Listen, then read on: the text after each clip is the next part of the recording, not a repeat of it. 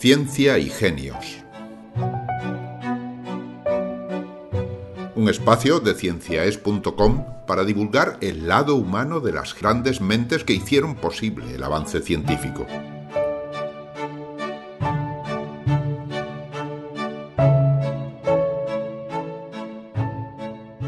Einstein y la teoría de la relatividad general.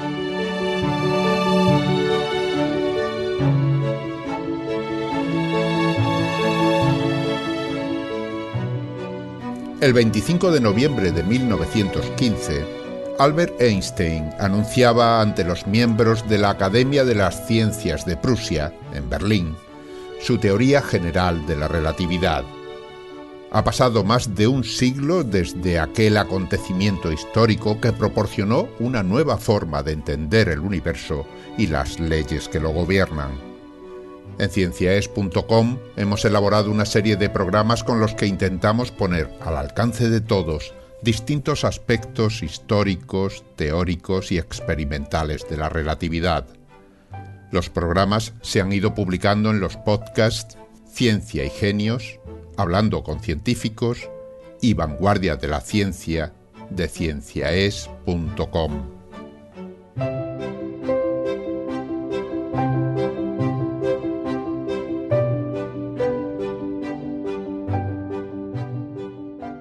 Como precedente, les invitamos a escuchar la biografía de Albert Einstein ya publicada en el podcast Ciencia y Genios.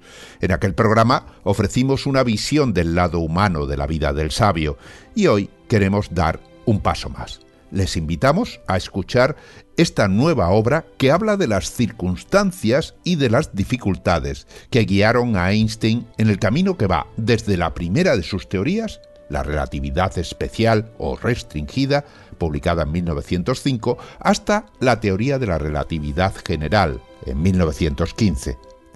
El guion es obra de Antonio Claret, astrofísico teórico e investigador del Instituto de Astrofísica de Andalucía, del Consejo Superior de Investigaciones Científicas de España.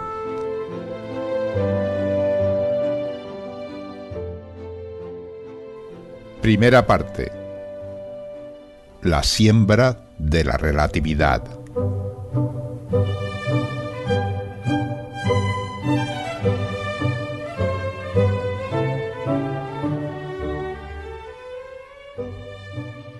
Entender el desarrollo de la relatividad general exige afrontar en primer lugar nuestros conceptos de tiempo y espacio. Definir el tiempo no es una tarea fácil. Por ejemplo, San Agustín escribe, ¿Qué es, pues, el tiempo? ¿Quién podrá comprenderlo con el pensamiento para hablar luego de él? Si nadie me lo pregunta, lo sé, pero si quiero explicárselo a que me lo pregunta, no lo sé.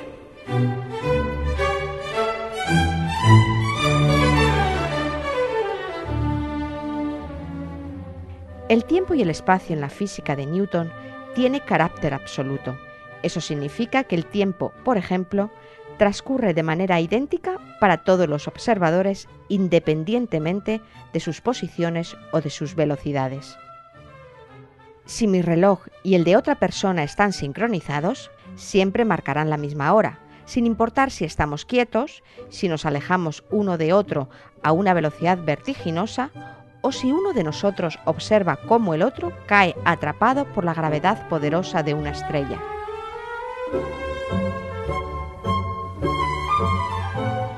Estos conceptos estaban y aún están tan arraigados en la mente humana por su carácter cotidiano que muy pocas personas se atrevían a cuestionarlos. Además, la física de Newton era capaz de explicar muy bien una gran cantidad de fenómenos físicos. Todo parecía encajar perfectamente, hasta el punto que hubo algunos físicos que se jactaban de que no había nada más que hacer, apenas unos cuantos retoques.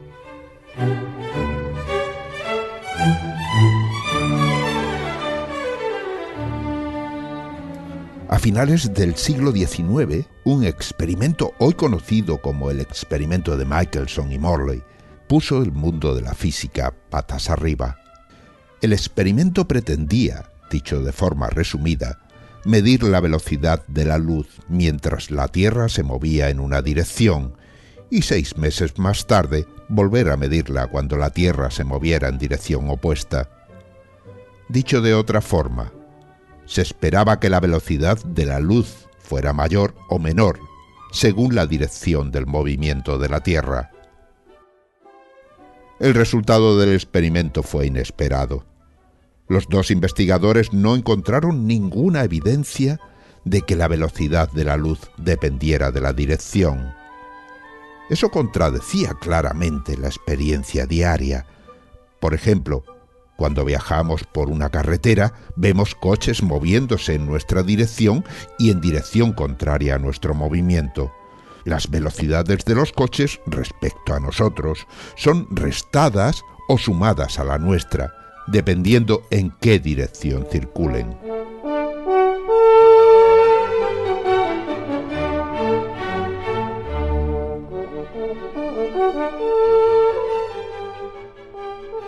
Dos físicos en particular captaron la importancia del resultado del experimento.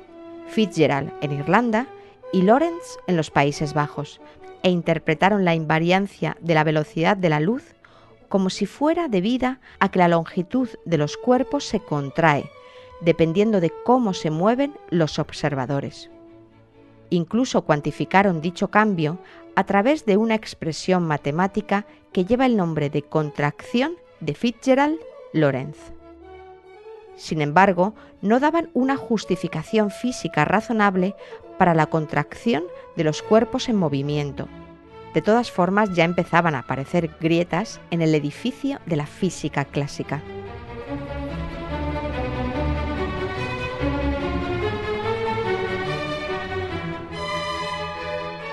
Así estaban las cosas en 1902, año en el que Albert Einstein buscaba desesperadamente trabajo. Finalmente encontró no solo un trabajo, sino también una caja de resonancia en Michel Beso, en la oficina de patentes de Berna, Suiza. Vale la pena discurrir un poco sobre esta amistad. Llama la atención, aparte del contenido científico y de la ausencia de referencias, una nota al final del artículo sobre la relatividad especial de 1905 que decía tengo que manifestar a mi amigo y colega Michel Beso mi agradecimiento por su colaboración en los problemas tratados aquí y por sus muchas y valiosas sugerencias.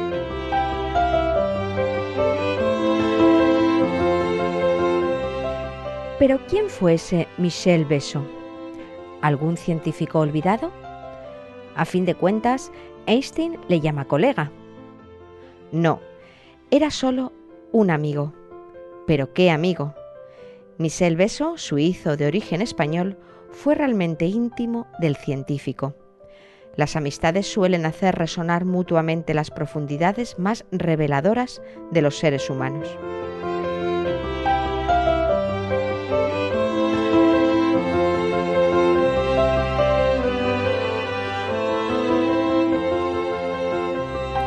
La correspondencia entre los dos hombres se extendió desde 1903 hasta 1955, año de la muerte de ambos. Comprensiblemente no hubo intercambio de cartas entre 1904 y 1909, ya que se veían frecuentemente. Es interesante hacer notar la variedad y la profundidad de los asuntos tratados, política, economía, religión, polución industrial, el conflicto árabe-israelí y física de la buena. Quizá esta serie de cartas sirva para desmitificar un poco el cliché de que solamente unos pocos en el mundo estaban en condiciones de entender la relatividad.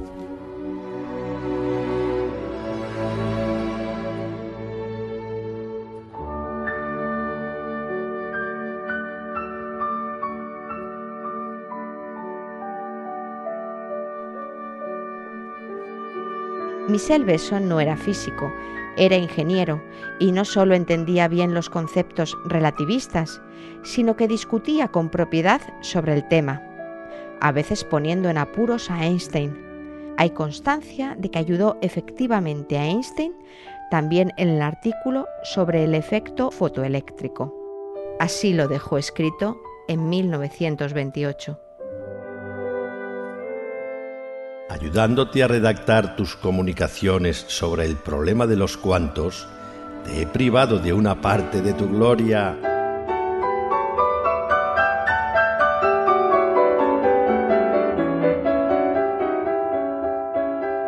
Nunca o casi nunca se reconoce con el debido aprecio a quienes ayudan a pensar.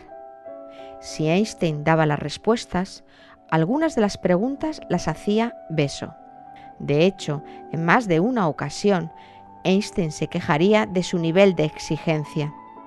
Michel actuó en ciertas ocasiones como un timón, sugiriendo a Einstein algunos autores tales como Mach o exigiéndole una mayor profundidad en termodinámica.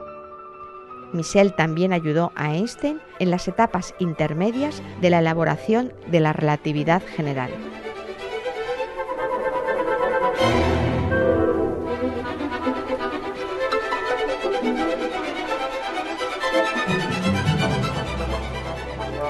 Después de meses de arduo trabajo y discusiones con su amigo Einstein en 1905, llegó a la conclusión de que no existía el espacio absoluto, o sea, repudiaba, de paso, la idea de que cualquier observador, cualquiera que fuera su estado de movimiento, mediría las mismas dimensiones de un coche, por ejemplo.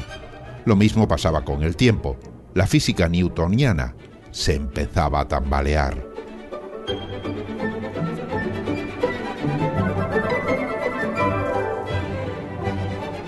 Einstein dedujo sus ecuaciones con base a dos principios, que la velocidad de la luz era una constante independientemente del movimiento de la fuente que la emitía, y el principio de relatividad, que defendía que las leyes de la física tienen la misma forma en los sistemas de referencia inerciales.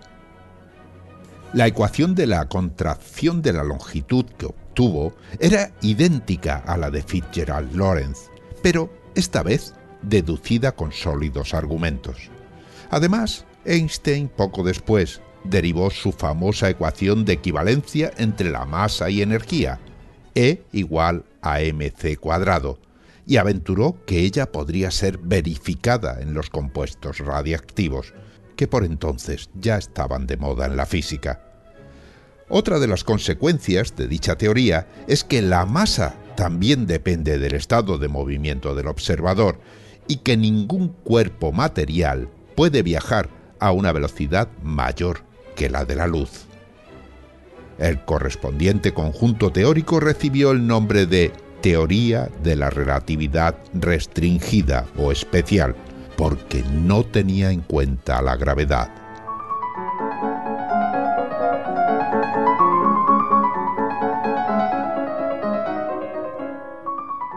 Según Einstein, tanto el tiempo como el espacio son relativos al estado del observador y no son absolutos como se pensaba. Si usted y yo estamos moviéndonos uno con relación al otro, su espacio será una mezcla de mi tiempo y mi espacio. Para nuestros patrones de velocidad, estos efectos no son perceptibles, pero en un acelerador de partículas donde éstas alcanzan velocidades cercanas a la de la luz, tienen una importancia capital tanto en su diseño como en la interpretación de los datos. Desde entonces una larga serie de experimentos han certificado la exactitud de las ecuaciones de Einstein.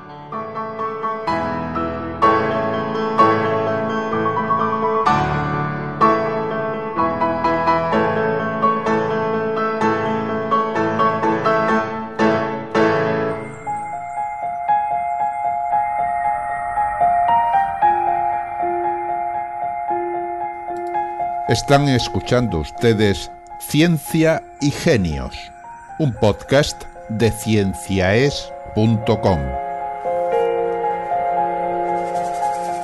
Este programa es posible gracias a la colaboración altruista de muchas personas. Si desea colaborar a su mantenimiento con una donación, visite nuestra página web cienciaes.com.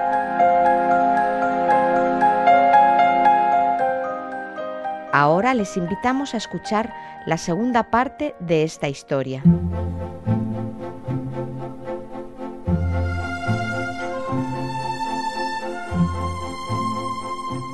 Einstein y la teoría de la relatividad general.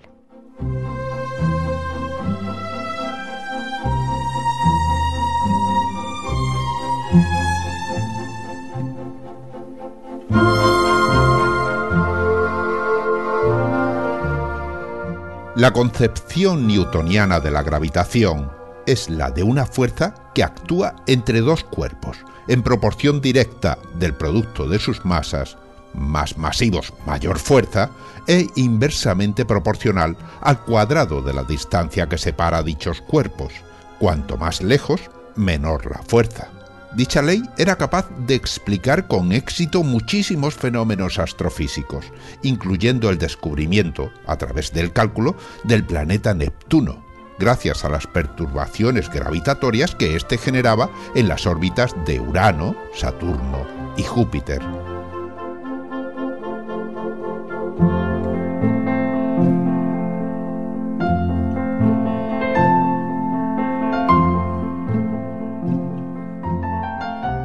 Sin embargo, había dos discrepancias con las predicciones teóricas de la gravedad newtoniana que persistían. Una tenía que ver con una peculiaridad de la órbita de la Luna y la segunda con una característica dinámica de la órbita de Mercurio. La primera discrepancia se demostró más tarde que era debido a errores en las medidas.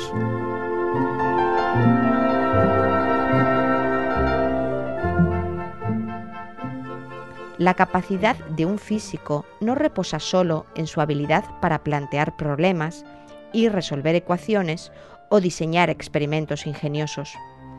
Una parte importante de su talento viene también de su olfato al interpretar los experimentos y en este arte Einstein era un maestro. Dio por sentado que el avance del perihelio de Mercurio era real y no debido a errores observacionales, a pesar de que las medidas eran extremadamente delicadas de llevar a cabo. Pero, ¿qué es el avance del perihelio de mercurio?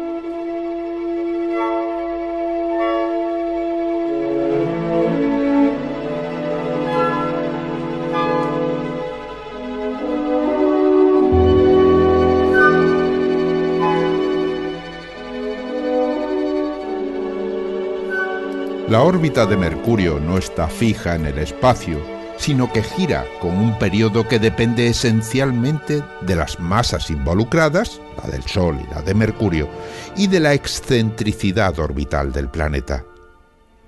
Uno siempre imagina las órbitas planetarias o de las estrellas dobles como fijas en el espacio, pero en realidad no es así. Debido a las fuerzas de marea se puede demostrar usando solo la física de Newton, que las distorsiones resultantes son responsables en parte de este desplazamiento de la órbita.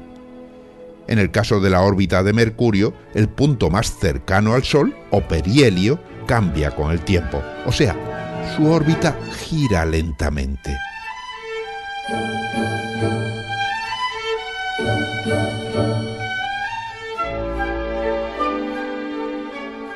Es fácil visualizar dicho fenómeno si realizamos un experimento mental muy simple.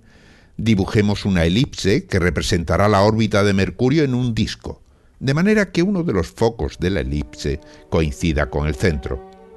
Si el disco no gira, nuestra órbita de Mercurio no sufrirá cambios en orientación pero al poner en marcha el tocadiscos, veremos que nuestra órbita va dando vueltas y vueltas alrededor del centro del plato del tocadiscos, pues eso es, más o menos, lo que ocurre con la verdadera órbita de Mercurio.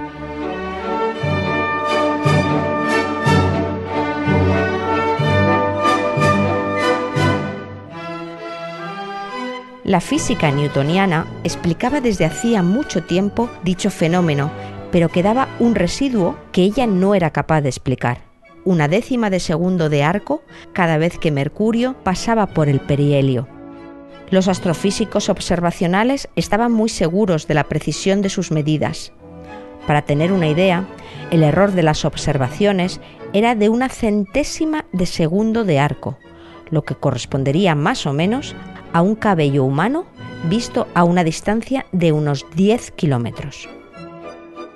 Este fue uno de los puntos de partida de Einstein para llegar a la relatividad general. Sospechaba que la ley de Newton violaba su principio de la relatividad en el caso de Mercurio.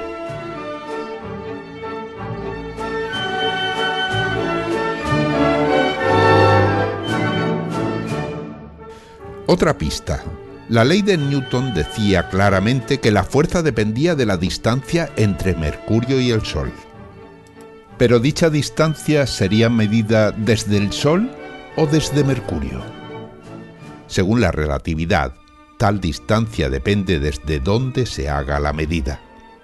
Si ambos sistemas eran igualmente buenos, ¿cuál elegir? La disyuntiva convenció a Einstein de que también había grietas en la gravedad newtoniana, pero su lucha para establecer las ecuaciones de campo correctas sería ardua y larga.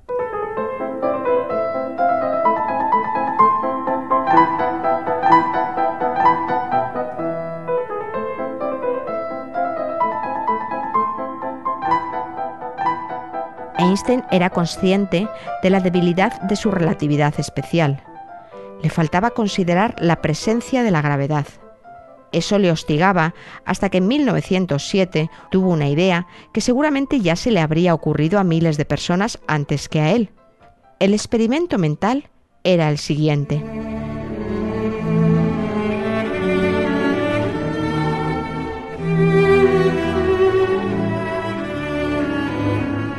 Si una persona cae en caída libre, tirándose desde lo alto de un edificio, todo sea por la ciencia, no sentirá su propio peso mientras está cayendo.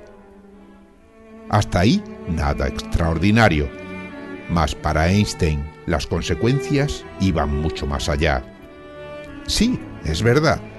Uno que cae en caída libre no siente su propio peso, pero eso conlleva a una situación que es como si la gravedad hubiera desaparecido.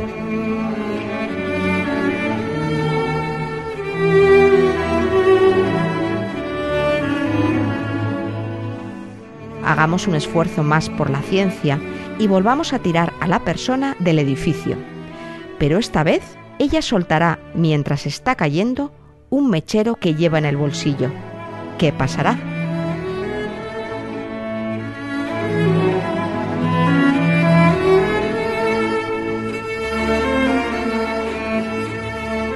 Si la caída fuera en el interior de un ascensor que impidiera la visión exterior, la persona se enfrentaría a un dilema. ¿Ella y el mechero estarían cayendo juntos o simplemente estarían los dos flotando en el espacio, libres de cualquier gravedad?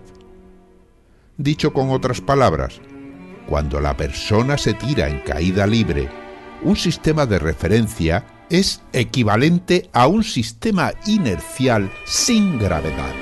Y por lo tanto, las leyes de la física para esta persona son aquellas de la relatividad especial. Este es el llamado principio de equivalencia, uno de los motores que conducirían a Einstein a la relatividad general. Es importante señalar que dicho sistema de referencia debe tener dimensiones muy reducidas, de forma que las fuerzas de marea puedan ser ignoradas.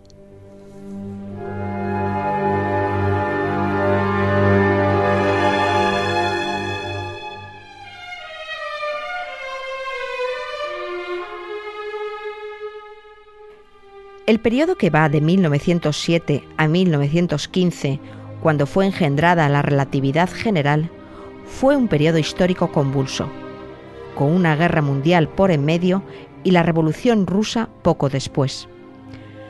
Las dificultades de Einstein para incorporarse y mantenerse en un puesto digno de investigación fueron un fiel reflejo de la época. Por otra parte, fueron muchos los que combatieron la relatividad, en especial Philippe Lenard. En este caso, Eran sus convicciones sociopolíticas las que inducían su rechazo a dicha teoría. Lenard intentaba maquillar su antisemitismo usando argumentos científicos. Hizo reimprimir un artículo sobre la distorsión de un haz de luz en las cercanías de un campo gravitacional del astrónomo alemán von Sollner, quien en 1801 había llegado a un resultado similar al obtenido por Einstein. Sin embargo, este se dio cuenta del error y años más tarde publicó el resultado definitivo, que era el doble del predicho en 1907. Mientras, el Comité Antirrelatividad seguía actuando, Hubo incluso tumultos durante algunas de las conferencias públicas dictadas por Einstein.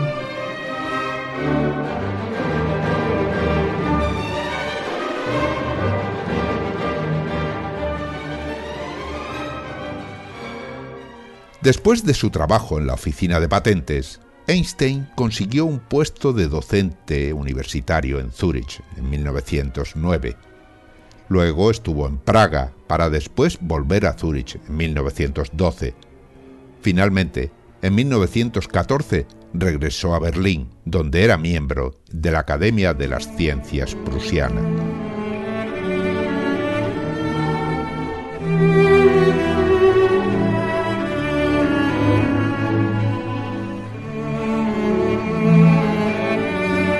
Punto de vista estrictamente personal, las cosas no le iban muy bien a él y su familia.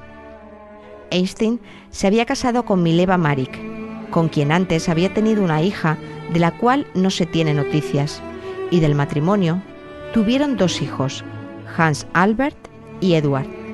Albert y Mileva acabaron por separarse en 1914, aunque dicha separación solo fue formalizada en 1919. Eran estos, pues, el entorno y los aspectos de la vida personal de Einstein cuando inició su lucha para elaborar la teoría de la relatividad general.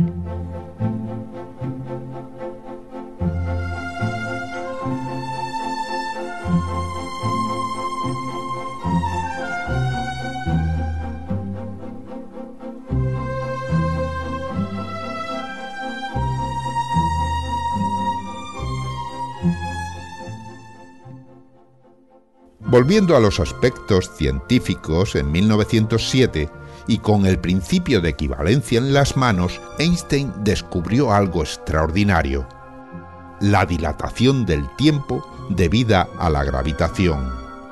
Recordemos que en la relatividad especial también hay una dilatación del tiempo debida al movimiento relativo.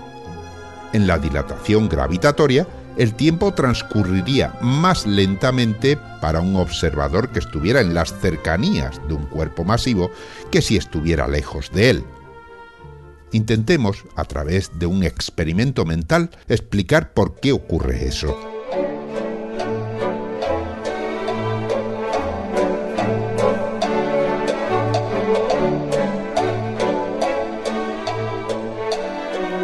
Imaginemos un reloj colgado del techo de una habitación, mientras hay un segundo reloj cerca del suelo en las proximidades de un agujero.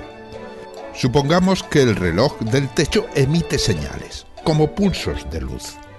Cortemos ahora la cuerda que lo sostiene, pero inmediatamente antes de que su pulso llegue al suelo, empujemos el segundo reloj que se encontraba en el suelo por el agujero, de manera que también caiga en caída libre.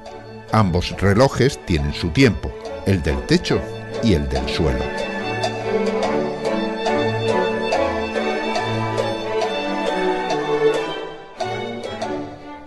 Utilizando el principio de equivalencia, Einstein fue capaz de comparar los ritmos de ambos relojes en caída libre. El reloj que estaba en el techo adquiere una velocidad mayor, ya que fue soltado infinitésimas de segundo antes que el del suelo. De ahí que el reloj del suelo verá un desplazamiento Doppler de las señales luminosas emitidas por el reloj del techo.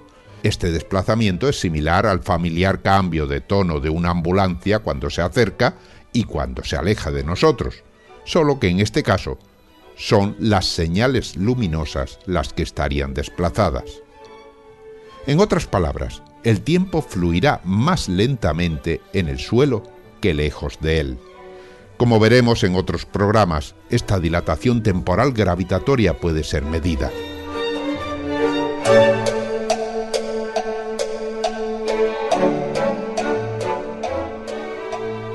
Una vez más, para nuestros patrones humanos, dicha dilatación es imperceptible. Solo es importante en la cercanía de objetos muy compactos, tales como estrellas de neutrones o agujeros negros, o, si los experimentos se llevan a cabo en laboratorios, con instrumentos de medición muy precisos.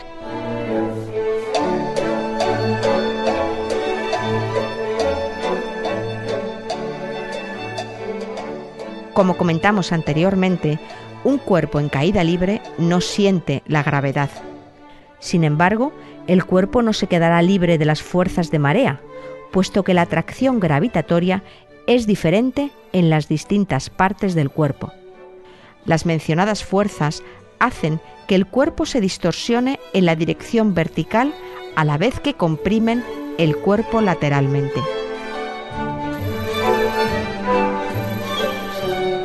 El mismo fenómeno es el responsable de las mareas oceánicas. De ahí viene la importancia de que el sistema de referencia de la persona que se tiraba desde lo alto del edificio fuera pequeño, porque de esta forma las fuerzas de marea podrían ser despreciadas. Las mareas, un fenómeno tan común para aquellos que viven en las cercanías del mar, parecían ser la clave de una nueva teoría de la gravitación.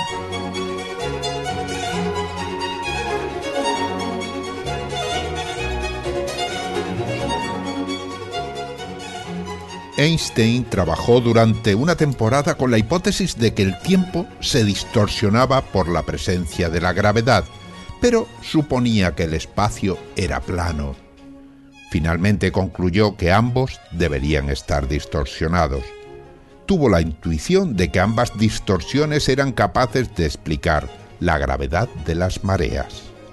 En realidad, él ya hablaba de espacio-tiempo, según los trabajos de Minkowski en 1908, y era este espacio-tiempo el que se distorsionaba. Para Einstein, la gravedad de marea se manifestaba como una curvatura del espacio-tiempo. La gravedad es geometría. El campo gravitatorio debería actuar sobre la materia indicándole cómo moverse, y ésta debería decirle al espacio-tiempo cómo curvarse.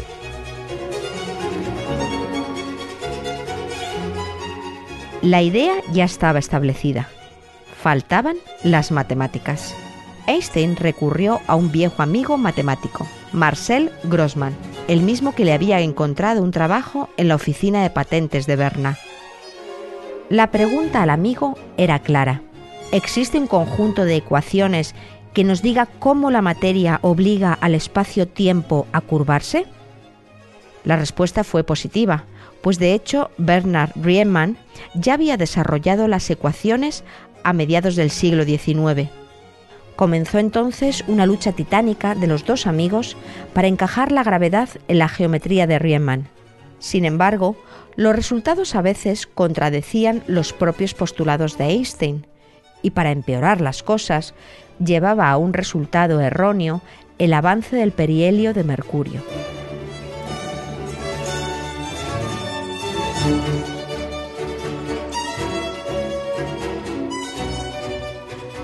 Einstein siguió solo en su búsqueda de una versión más consistente de sus ecuaciones cuando se trasladó de Suiza a Berlín en 1914.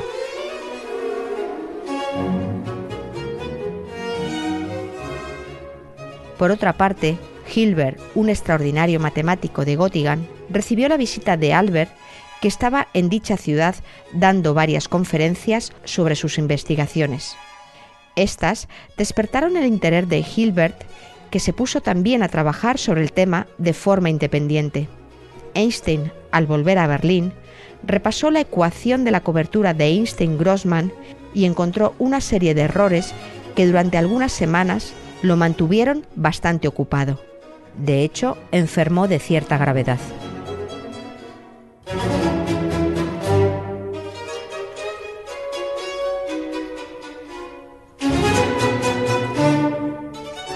Finalmente, el día 18 de noviembre de 1915 y posteriormente el día 25 del mismo mes, presentó ante la Academia Prusiana su ley de gravitación, que por un lado, predecía que la radiación electromagnética, es decir, la luz, sería desviada por la gravitación, y para el caso específico del Sol, dicha desviación sería de 1,7 segundos de arco, el doble de la newtoniana.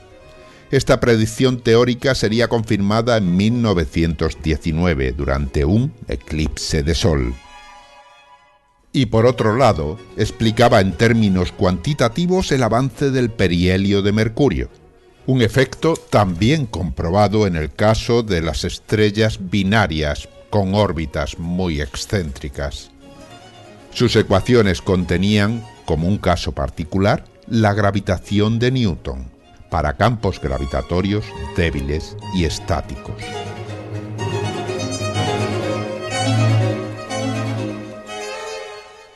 Mientras tanto, Hilbert también hacía sus progresos y llegó a una conclusión similar unos pocos días antes.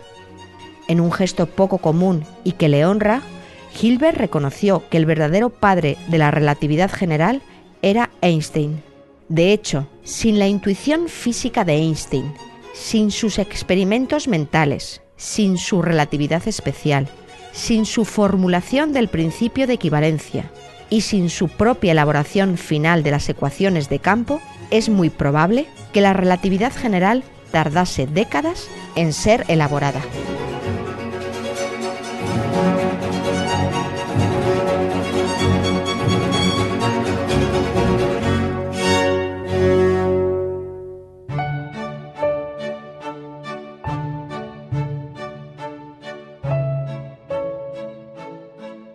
Han escuchado ustedes Einstein y la relatividad general, un programa del podcast Ciencia y Genios escrito por Antonio Claret y realizado por Ángel Rodríguez Lozano, con las voces de Rosa Lencero, Antonio Lencero y Enrique López.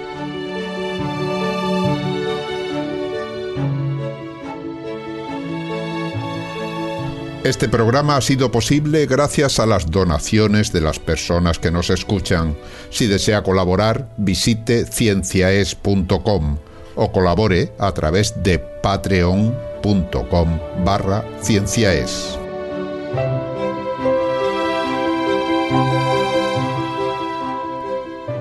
cienciaes.com Ciencia para escuchar.